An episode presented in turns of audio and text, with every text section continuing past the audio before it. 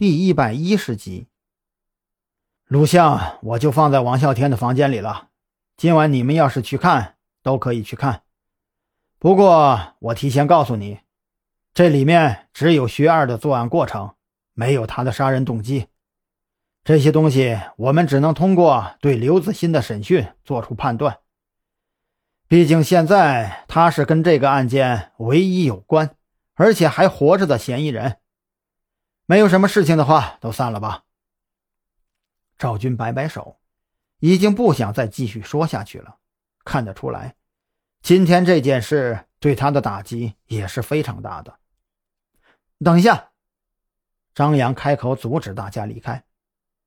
有一件事我觉得很奇怪，这个案子里有一个军师，可即便对于这个军师来说，他今天这样处理事情，也未免显得仓促了一些。这话是怎么说的？王啸天从旁发问。张扬接着说道：“这个军事能力很强，十几年来指使薛二做下的每一个案子都是天衣无缝的，没有露出任何马脚。我推断他应该是一个非常自负的人，计划一定也是力求完美。所以，张扬指向蓝雨桐。”所以，至少在真正确认蓝雨桐死亡之前，他应该不会动薛二，这才是正常的作案方式。可是，因为我们抓住了刘子欣，并且阻止刘子欣对蓝雨桐下狠手，这个让这个军事一切的计划都被打乱了。他随后处理这个问题的方式，属于是快刀斩乱麻，这样看起来倒也不错。只是。赵军本来听张扬依旧想讨论这个案子，有些愠怒，可是现在呢，语气好了一些。你说的倒也不错，仔细想想啊，这样的处理确实不像是一个精通谋划的人应该做出的反应。正常来说呀，他应该会反击，展现出自己的强大，再一次将我们踩在脚底，这才是合理的。张扬点头道：“我也赞同。根据我们现在能得到的线索，嗯，不难分析出这个人有可能存在的性格特点。就像刚刚说的那样，他应该是一个非常自负的人。至少从我们目前收集到的证据来看，他的计划哪怕介绍他人去做，也从来没有出现过任何的差错。而今天的事情……”打乱了他的计划，他心中哪怕有一丝丝的好胜心，也会为了彰显自己的才能而去反击。他不可能会做出马上终止这件事的判断。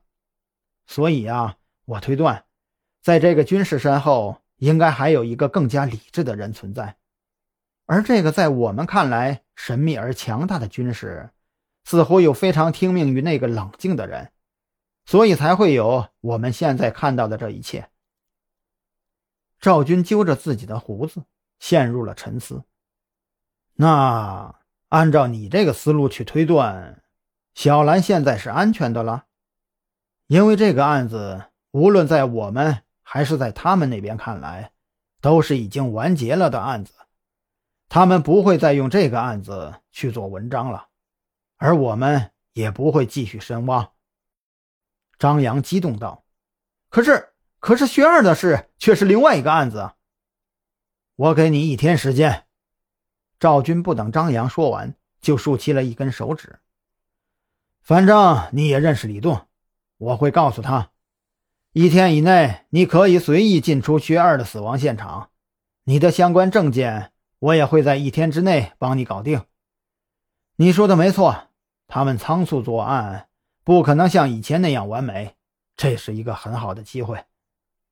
但是，蓝雨桐抬起头来，我的意思是，如果他们依旧处理的非常完美呢？那这个案子就复杂了。